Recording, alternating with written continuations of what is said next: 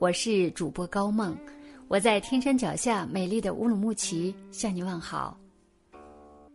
今天我要和大家分享的这篇文章题目是：一个人的福报有多大，就看这三点。一起来听。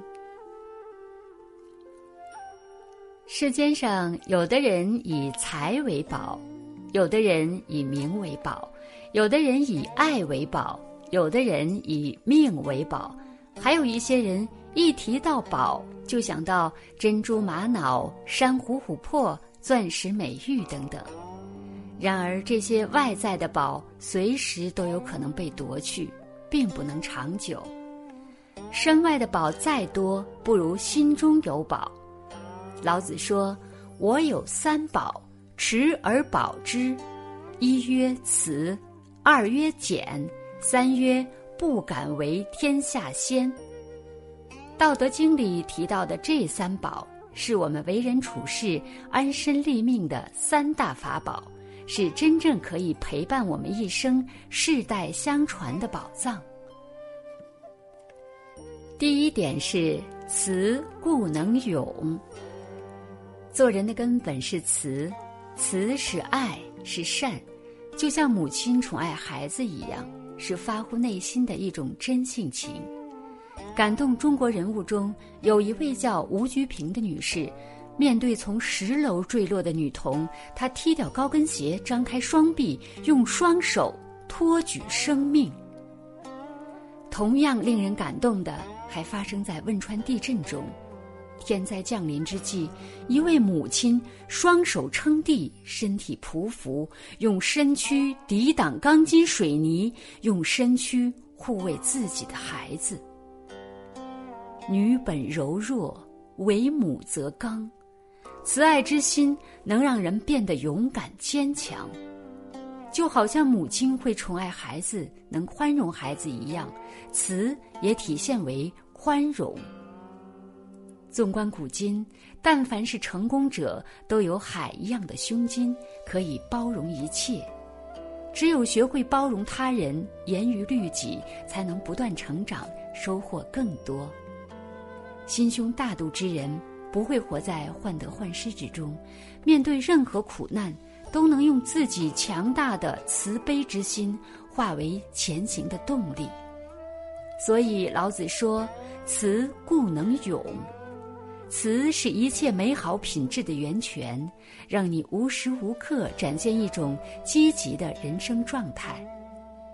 我们只有有了慈善、慈爱，才能懂得与人为善；我们只有有了博大的胸襟，才能有一个良好的人际关系。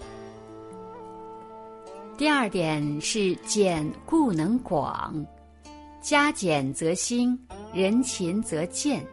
俭也是我们安身立命的另一重大法宝。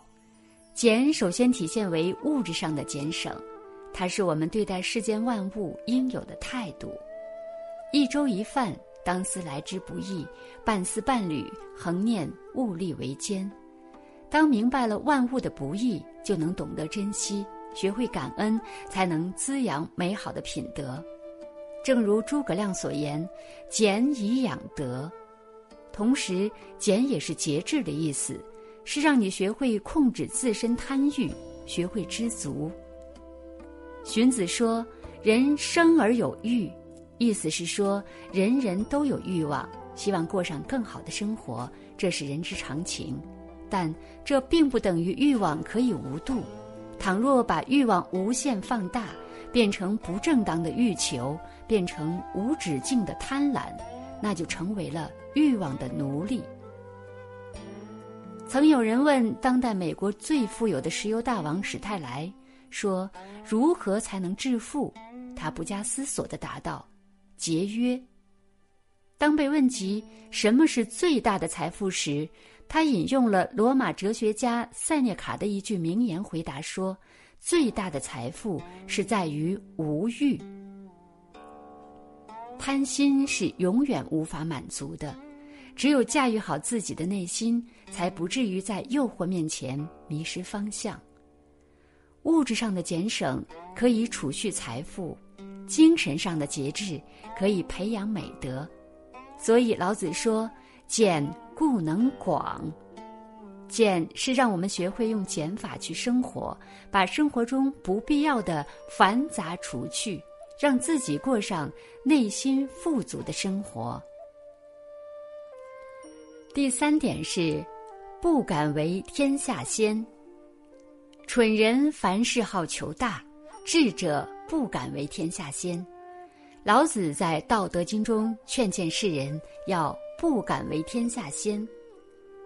不敢为天下先，不是消极避世，也不是随波逐流，而是道家思想中无为而无不为，以及为而不争思想的集中体现。无为而无不为，说的是人要遵循自然之理做事，不能违背事情的客观规律。试想一下，我们什么时候会不敢做一件事？往往是条件尚未成熟，亦或是时机没到，或是我们的信心和准备都还没有充足的时候。这时候若是马上去实施，往往会一败涂地，达不到预期的效果。所以，不敢为天下先的，首先要告诉我们的道理是：要学会遵循事物的客观规律，循序渐进才是成功最好的方法。拔苗助长的故事讲的就是这样一个道理：庄稼的生长都是有客观规律的，人无力强行改变这些规律。但是那个宋国人不懂，急功近利，急于求成，最终导致庄稼全部死亡，所有的辛苦付之东流。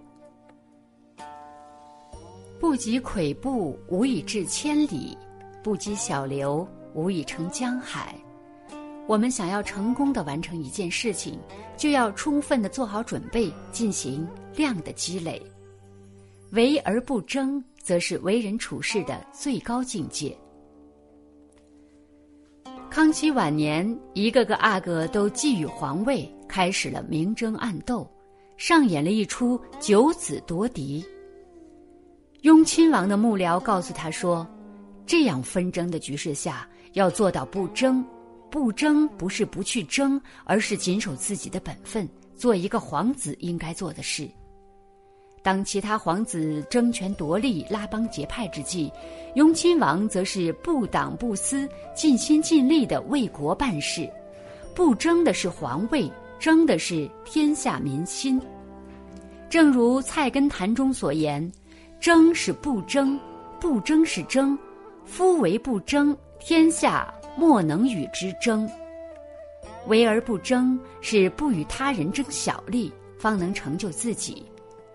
真正的强者，不是一味的争先，只顾蝇头小利的人，而是既懂得循序渐进，又能恪守本分的人。